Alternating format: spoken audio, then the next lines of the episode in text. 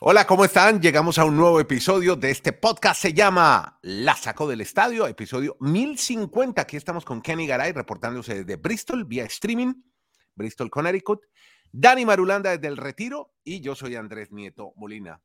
Estamos también en nuestro formato video a través únicamente de la plataforma Spotify, que usted puede descargarla y si no quiere suscribirse, la puede tener, pero eso sí, tiene que tener unos avisos de publicidad, tendrá unos avisos de publicidad. Usted sabe, estaba leyendo hace poco, Kenny, lo saludo, que Netflix le ha ido muy bien con su nueva estrategia, primero de cuentas compartidas, parece que eso les ha hecho aumentar sus ventas. Y la otra, la publicidad, la gente no le importa comprar con publicidad en plataformas digitales, pagan un menor precio, eso sí, le meten dos, tres avisitos, pero igual siguen viendo sus películas y sus series. don Andrés, un abrazo. La de antes, eh, mm uno se aguantaba el anuncio. sin problema. Hoy lo están haciendo y pagas menos, ¿Eh? pero bueno, te ves un par de avisos. ¿Eh? Bueno, como, como, hicimos, siempre, eh, Andrés, sí. antes de que empiece, sí. antes de que le digamos a la gente que, vaya al back y demás, esta mañana, siguiéndolo a usted y a los colegas de arriba a la quinta en Chile, porque me enteré de la muerte de Tony Bennett. I left my heart en San Francisco. Sí, señor, 96 años. Oiga, estaba oyendo hoy ocho décadas dedicado al entretenimiento y la música. Ocho décadas, 80 años. Ese tipo vivió todas las épocas de la música. Qué bárbaro. El último gran crooner se ha ido. Y le dejo un dato. Eh, en, el, en el 2016 fue diagnosticado con Alzheimer's. Sin embargo, debido al consejo de los médicos, siguió cantando e inclusive hizo un concierto o un par de conciertos, no sé si fue uno o más, con Lady Gaga. No, hizo un disco además. un disco. un álbum en vivo y también presentaciones como usted lo ha destacado de esta leyenda que se ha ido 96 años. él, él nació en Astoria y soñaba desde niño con pasarse a Manhattan a cantar. Claro. Y nació en Brooklyn, si no estoy mal. En Brooklyn. exacto, en la historia de Brooklyn, exacto. Exacto. Bueno, muy bien. Con esas eh, informaciones, vamos a empezar hablando de NFL porque ha habido un movimiento muy interesante en un equipo. NFL aprobó por unanimidad, Kenny, la venta de los Commanders de Washington, 6 mil millones de dólares. Y en el consorcio, una superestrella del deporte, un héroe de todos los tiempos. Pero además, usted me va a complementar han multado al dueño saliente de los Commanders, al señor Snyder. Cuénteme todo ese rollete de Commanders que está buenísimo para comenzar este podcast. La sacó del estadio. Es el equipo de NFL de Washington. Primero que todo, no hay plazo que no se cumpla. Se acabó el suplicio, decían muchos de los fanáticos de los Commanders de Washington después de que se aprobó la venta precisamente a Josh Harris. Sí, y Magic Johnson está en el grupo. También hay un colombiano, Santo Domingo. Ah, ah, no, pues como que un Santo Domingo, el, señor Santo Domingo, que es dueño de, también de muchas empresas en Colombia. Sí, no, no. Es Caracol. sí, pero este, este, como tal no es Julio Mario. No, no, pero es en los herederos. Exacto, exactamente. Por eso le digo que es Santo Domingo. Está Alejandro Santo Domingo. En la otra eh, dimensión. es uno de los inversionistas de este grupo. y se esperan los mejores días, sí, indiscutiblemente, para este equipo que con Dan Snyder tuvo momentos más para el olvido que, que para cualquier otra cosa. Josh Harris, Magic Johnson, los nuevos dueños, eh, esa multa le terminó costando, sí, aunque la venta se reporta en 6.050 millones de dólares y la multa le costó unos 60 millones en total. Sí, multa por acoso sexual, por malos manejos. O sea, el ambiente adentro del equipo con Dan Snyder siempre fue muy difícil. Aquí los, cargos son hace, tiempo que vienen buscando volver al protagonismo y ahora que tienen nuevo grupo de inversionistas, nuevos dueños, uno espera que los comandos de Washington, hay quienes dicen hoy en Washington, inclusive Andrés y Dani, que sería bueno que le cambien el nombre otra vez al equipo para empezar de cero. Eh, esta mañana decía, por ejemplo, al Rocker, porque Irving Magic Johnson lloró de la emoción ser dueño de la NFL, aunque ya tiene varias franquicias de equipos en los Estados Unidos, decía al Rocker, hombre, que, que cambien el nombre y le pongan el Magic de Washington. Y le dijeron no, porque ya hay uno Orlando Magic en la NBA. Ah, claro, claro. Oiga, pero esta noticia muy importante para Colombia, que hay un latinoamericano, Alejandro Santo Domingo, hablamos de uno de los empresarios más importantes de ese país, dueño entre otros de Blue Radio, que usted sigue tanto, Caracol Televisión, el Grupo Bavaria, Cine Colombia, en fin, tiene muchas, Mayagüez, muchas compañías en Colombia. ¿Ah, ¿Sí? Bavaria, sí, estos son los herederos, el hijo de Julio. Volvieron con la radio, ¿no? Volvieron. Pero, sí, pero muy bien. Oiga, qué, qué, buena, qué buen vínculo ese que. Oiga, y lo de Snyder fue hostigar sexualmente a una empleada y supervisores ejecutivos que retuvieron deliberadamente millones de dólares en ingresos de otros clubes. qué joyitas, ¿no? Muy bien. Eso, eso, eso se sabía y lo sabía toda la NFL. Y la NFL está buscando que se acabe la cultura de ese tipo de abuso. Eh, lo mejor que le pudo pasar, no sé qué opine Marulanda, a los comandos de Washington es que llega un nuevo dueño. Es que la capital del país, que necesita un equipo protagonista, tiene un nuevo dueño. Sentido de pertenencia. Pues, Marulata, lo saludamos en el retiro. Cuéntenos, ¿qué tiene que decir usted sobre ese estudiamiento sexual? Y además, tenemos también otra nota interesante, otro rollete de NFL. Ya nos cuenta de un jugador que, que no se quiere ir de un equipo, quiere que le paguen más. Abrazo Andrés para todos. Venga, ese tema yo creo que nos daría para un podcast completo, porque a mí me parece que la NFL, yo he manifestado que la NFL es lo más cercano para mí a la perfección, en, la infraestructura, en cómo está organizada la liga, pero no es perfecta porque pasan estas situaciones. A mí me parece que es muy soterrado la manera que están tratando de limpiar la imagen de Dan Snyder, porque como nos acaba de reseñar Garay, vende una franquicia por 6 mil millones de dólares y la multa es solo de 60, millones. Claro, es como, ¿eso, ¿eso cuánto equivale? solo de 60, me da risa como lo dice Dani, solo de 60. Claro, pues que acabas de vender la franquicia en 60. No, yo sé, pero es increíble hablar uno de decir solo 60 millones de dólares. Increíble. No, Son las cifras que estamos manejando hace tiempo. Hoy ya cuando alguien firma por un millón de dólares, decimos, no, es un eso no es nada. Lagarto, ese es un Pedro Perico de los es el, el mínimo. preguntón. el mínimo. Pero venga, pero, bueno, yo, yo, creo que la NFL está tratando de limpiar la imagen y que, que eso se quede ahí ya y no más.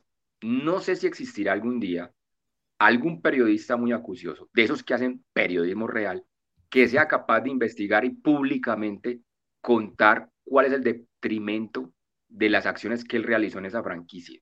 No sé si algún día habrá una serie o si simplemente, como este club es tan privilegiado, el de los 32 dueños de la NFL, entre nosotros nos hacemos pasito y aquí no vamos a publicar nada y nos quedamos tranquilos.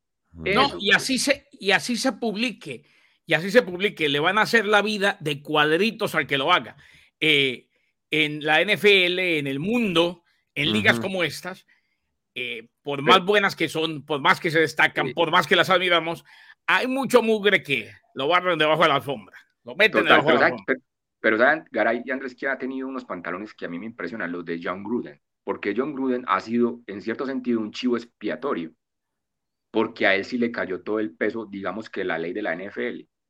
En ese momento John Gruden no puede ser contratado con ningún equipo porque a él fue el que le descubrieron esa cantidad de correos donde hay involucrados aparentemente mucha gente de esa organización y John Gruden dice, venga, pero yo porque estoy pagando el pato, como decimos por acá en Sudamérica, si hay más involucrados. Y él tiene varias demandas y ha ganado algunos procesos. O sea, no sé si él sea capaz, o, la, o la NFL diga, venga, no nos dé más, no nos dé más problemas y venga que lo volvemos a, a, restaurar en la NFL. En el, a él no le importa la plata. Sé si le den la, importa la plata porque tiene mucha. No sé si le den la posibilidad de que vuelva a trabajar. Eso es lo que él quiere, eh, Chucky, en la NFL, pero también en los que ayudó con esa cantidad de comentarios homófobos, eh, ah. misóginos en, en, esos emails. Y claro, eh, papaya servida, papaya comida. La NFL dijo, este, este, este critica, ah, bueno, aquí está esto, esto y esto. No puede seguir. Bueno, está bueno ese, enfrentamiento. Estaremos hablando en otros episodios de qué sigue pasando en los Commanders de Washington, porque hay un jugador que se ha declarado en rebeldía en la NFL, porque no le paga a su equipo.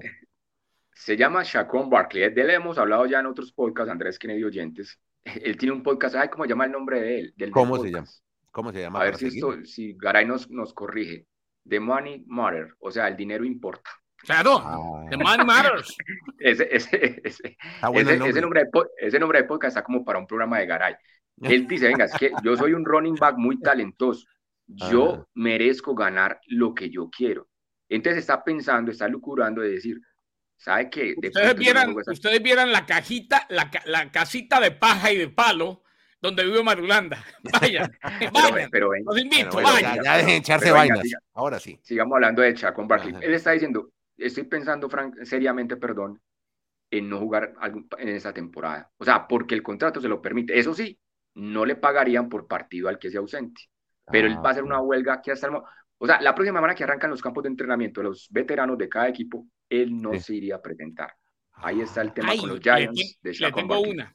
Le tengo una que tiene que ver con eso de los running back. Anoche estaba compartiendo con Sebastián Martínez Christensen que me trajo fresas con crema. Ah, sí, qué bueno. De Qué bien, hombre. no, y no es, no es que me guste ni, ni, que, ni que le esté diciendo a los running back que se vayan de la NFL, pero qué razón tenía Ricky Williams ¿eh?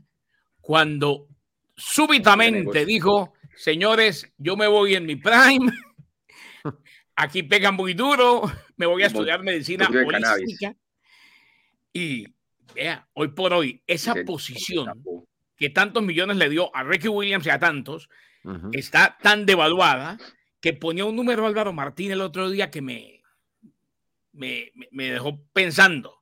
Y seriamente, eh, los pateadores y los running backs, hablemos de, no hablemos de running back estrella. Los, el, el, el, promedio, pateador eh, nivel medio, running back nivel medio, es más alto para los pateadores en cuanto a plata. Ah, vea. Es, más o menos, es, más, o menos, un millón y medio el promedio para un running back y dos millones de dólares para un pateador. Eso es algo que nunca se llegó a pensar en la NFL. Tenías razón, Ricky. Aunque, ah, no, ese Ricky Williams, ese era un adelantado de verdad. Él. el negocio del cannabis. Exactamente. Y al ¿Ah, principio era, era, legal. Hoy es legal en todos lados. Claro. Y está lleno de plata. Qué maravilla.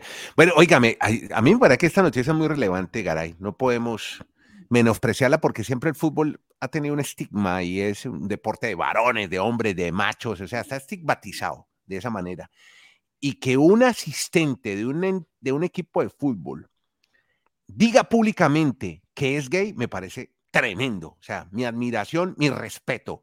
Cuénteme, ¿qué es lo que ha pasado? Un, porque debe haber más, pero no salen por temor a, a, ser señalados con el dedo.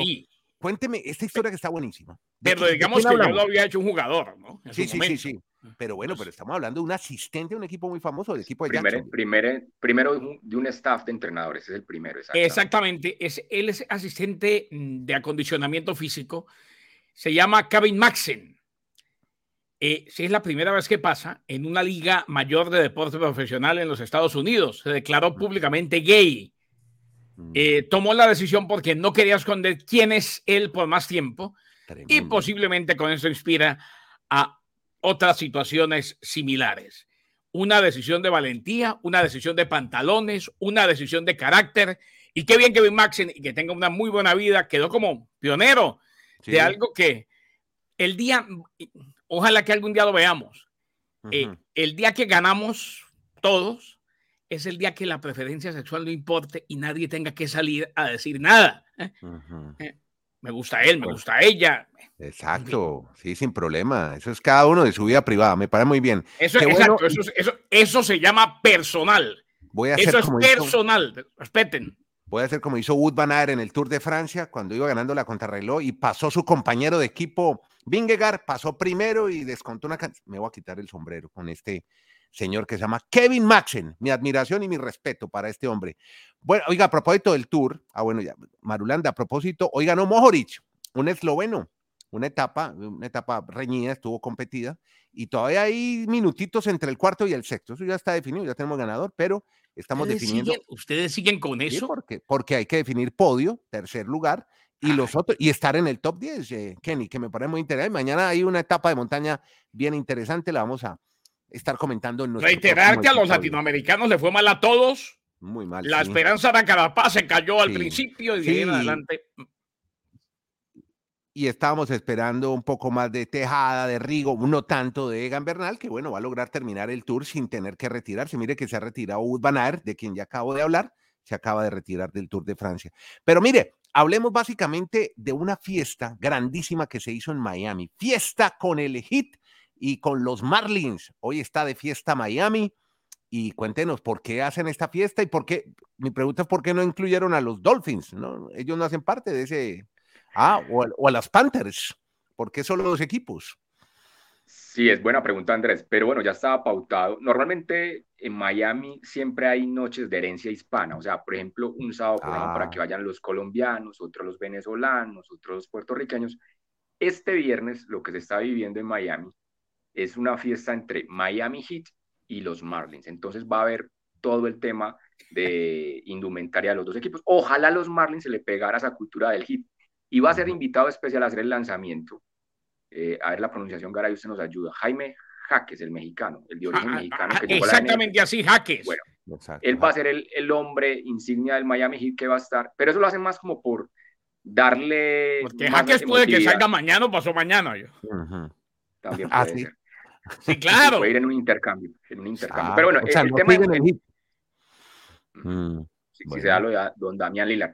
Pero termino el tema de, los Marlins Es simplemente, pues, como en esos temas de mercadeo, darle otra experiencia a la gente que vaya al, al, Marlins Park. Y en ese momento, pues, van a ver camisetas del Heat.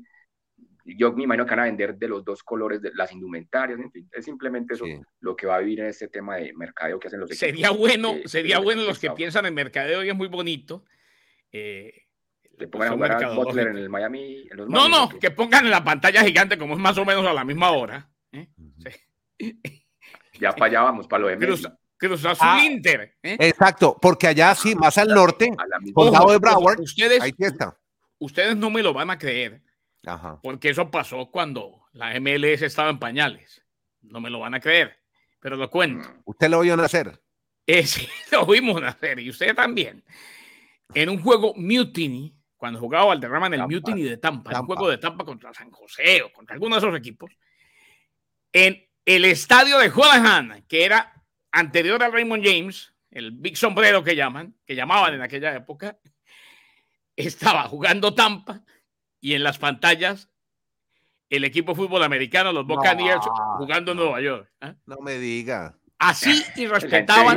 mirando la pantalla y no miraba el partido. No, eh, no y, Y, recuerdo que el relator era Andrés Cantor junto a Norberto Longo. Sí. Y Cantor tenía, él tenía ganas de quitarse los audífonos, irse. ir y subirse allá y destrozar esa pantalla gigante. Claro, claro, lo entiendo totalmente. Bueno, increíble. Y, otra noche, y, ahora que es que las Marulo. Salen de todas.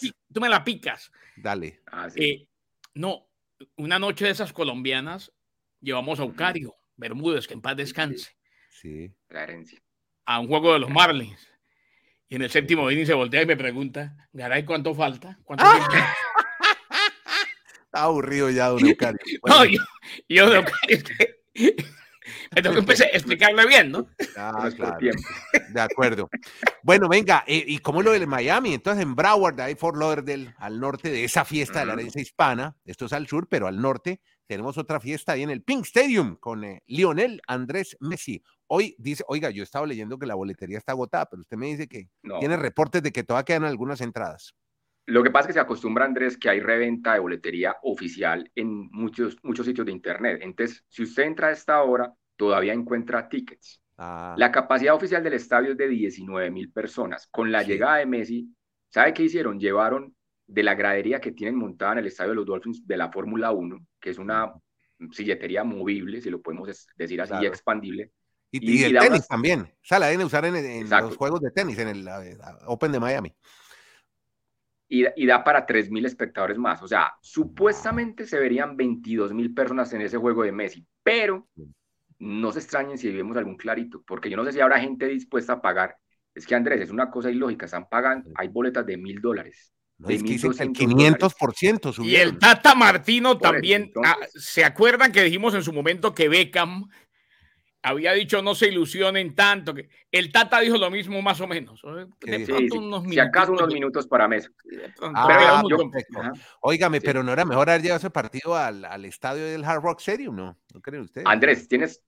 Andrés, es una de las preguntas que le están haciendo ya las directivas del Inter de Miami. que si hay posibilidad que en un futuro y yo creo que como es el señor Rose que le encanta todo el tema de mostrar su escenario, la farándula, toda esa parafernalia, no me extrañaría que durante la MLS veamos algunos partidos por No, no, ya dijo José, no, ahí, le ahí le contesto yo a Andy. Mm. Eh, ya dijo José más Jorge, ¿no? Jorge o José? Jorge más. Jorge más, Jorge más. Jorge más, sí, el hijo de más Canosa, usted ya me claro, el hijo.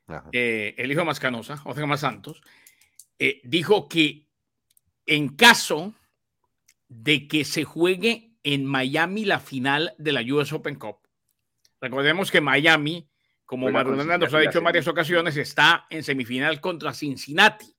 Sí. Si eh, Miami le gana a Cincinnati y Houston gana su semifinal, sería Miami la final. Sería Miami la final. Y esa sí sería en el Hard Rock. Ah, bueno. Porque, vamos a ver. La Porque sería el primer título de Messi con Miami ante 60 mil aficionados enfrentándose al conjunto del Dinamo de Houston. Exacto. Recordemos que la, capacidad Andrés, del estadio del Hard Rock de Miami es de 65 mil espectadores. Hace mucho, mucho la diferencia. Oiga, hay un detallito rápido de la League Cup que yo sí quiero darle, digamos, esta información a los oyentes. El torneo se va a jugar exactamente como estaba planeado el Mundial de la FIFA anteriormente. ¿Se acuerda como esos debates que hacíamos tan maravillosos con Garay? Son 47 equipos divididos en 15 grupos de a 3, nos dan 45. Los dos primeros de cada grupo van a pasar a la serie de 16 avos. Ahí hay 30. Y el último campeón de más puntos de México y Los Ángeles, último campeón de la MLS, van directamente a esa fase y ya después siguen ah. octavos, cuartos, semi, o sea, el campeón va a tener que jugar siete partidos, es como un mini mundial entre los 29 equipos de la MLS y los 18 de la Liga Mexicana, ese era el formato entonces. Qué bueno, qué interesante. Muy bueno ese torneo. Bueno, y tendremos Copa América, la próxima será también con selecciones de la Conmebol y con CACAF, así que eso va a estar bien bueno. Venga, eh, y el fútbol femenino, éxito total, 1.4 millones ya de entradas vendidas, no por Stop Hub, es que lo que usted dice, esa plataforma que además dicen muchos es de la famosa Ticketmaster, donde ellos mismos revenden sus boletas y ya están hechas las investigaciones, ellos mismos hacen la reventa. Por eso usted dice que hay boletas disponibles, pero oficialmente sí están vendidas todas. Pero bueno, en Australia, Nueva Zelanda, 1.4 millones de entradas y usted vio el estreno de una de las favoritas, España. ¿Cómo le fue? Pero, pero, pero venga, vamos con calma, no pierda la dulzura de su carácter. El partido de Nueva Zelanda, 42 mil espectadores. Debut y inauguración, maravilloso. El partido de Australia, 75 mil asistentes. Perfecto. Pero vamos a los otros partidos. En el de, el de Canadá con Nigeria, 21 mil, en el otro 22 mil, en el otro 3, o sea, es normal, es normal. Pero 20 mil personas para el fútbol femenino, bien. Pero no, pero en otro, pero no, pero en otro 13 mil. Por eso es que vamos por partes, Andrés, porque es que... Ah, no, pero, es que, pero no lo del Mundial Sub-20 en Argentina, donde iban mil personas a ver juegos del Mundial Sub-20. Sí, pero Andrés, pero lo que pasa, lo que está matando a ese tema por la equidad y la inclusión... ¿Cuál fue el único Mundial de fútbol? ¿Cuál fue el único Mundial de fútbol donde se llenaron todos los estadios? Garay, déjeme terminar la idea, exacto. Para allá yo quiero ir. Es que no es tan sencillo llenar los estadios, ni siquiera en el masculino. Entonces, yo lo que simplemente manifiesto, sobre todo de, muchos colegas. Son opiniones muy personales, demasiado personales. Yo nunca las compartiré, pero siga, bien pueda. No, pero Andrés, es que porque no, no, usted no me va a convencer, pero de no, no, no, pero, Andrés, pero déjeme dar, déjeme dar, la opinión, Andrés. lo que yo digo es, bueno, ¿por qué entran a esa locura, a esa locura despiadada de decir, esto sí se vende, mire esas existencias? Tranquilos, que en un proceso maravilloso. Le hablo de la parte deportiva. Ustedes vieron, por ejemplo, ayer vi el, juego de España, hermoso como su apellido, juega hermoso, divino. Qué talento el de esa jugadora de España. ¿Jugó la putella? Tiene, tienen, tienen sus, no, tienen sus, sus pros y sus contras. La, putela. ah, la, Barcelona, sí, sí, sí. Claro, la mejor jugadora del mundo. Hace dos años sí, la mejor jugadora mujer. para que usted no se siga enojando, en la parte deportiva, muy bien jugó, muy bien jugó la Hermoso. Jennifer Hermoso Fuentes, qué jugadoras a 10 de España. Sí, esa la vimos en el último, en el sub-17, sí, ¿no? Exacto, pero, pero, pero vamos al otro punto, Andrés. El tema de, las arqueras es muy complejo todavía. Para un mundial todavía hay muchas deficiencias, o sea, es un proceso. Es que no son muy altas. Vamos con calma. bueno, ya, tranquilo. Bueno, es un tema de arrojo, es un tema de arrojo. me encantaría hacerle contrarréplica, pero yo respeto los tiempos del podcast. Usted no lo respeta por dar sus opiniones. Venga un segundo, venga un segundo. yo quiero seguir avanzando. Porque aquí ya no podemos avanzar más. Venga un segundo. No, no, porque eh, es que para opinar. No, no, no estoy. Espacios. Lo, que le digo, el único mundial de fútbol, de fútbol masculino, donde se vendieron todos los boletos. Sí y se llenaron todos los estadios. El de Estados Unidos 94. fue Estados Unidos 94. O sea, no satanicemos esto. El fútbol femenino sí se vende. Por novedad. Pero va a haber partidos en que definitivamente la gente de Australia no va a ir.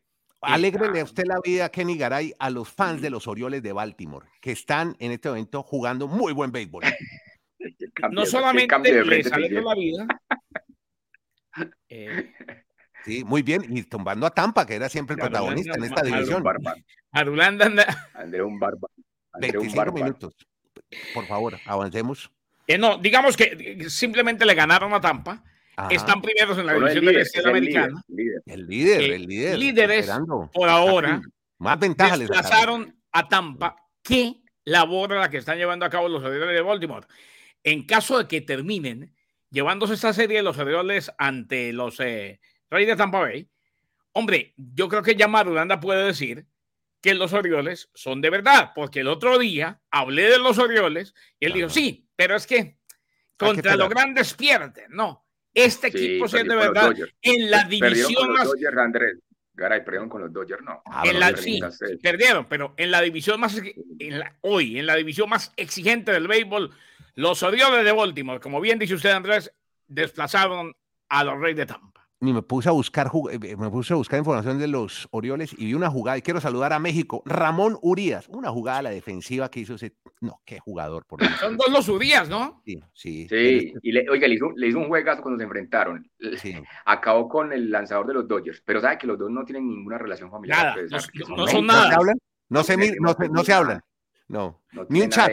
Por ningún lado.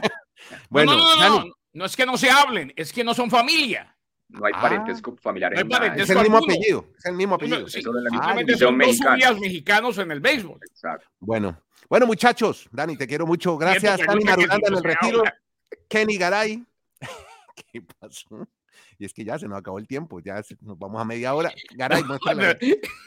Estamos en todas las plataformas, síganos, suscríbase para que le llegue la notificación y la VACI, importante, si quieren contribuir a este apoyo periodístico, deportivo, económico, con un dólar, dos dólares, lo que usted quiera aportar a esto que nosotros hacemos juiciosamente y nos divertimos mucho para que usted pase un buen rato. Unos 27 minutos hoy que nos duró este podcast, es de fin de semana. Esperamos que lo disfruten mucho y nos encontramos en un próximo episodio. Gracias. Esto se llama La Sacó del Estadio, podcast que la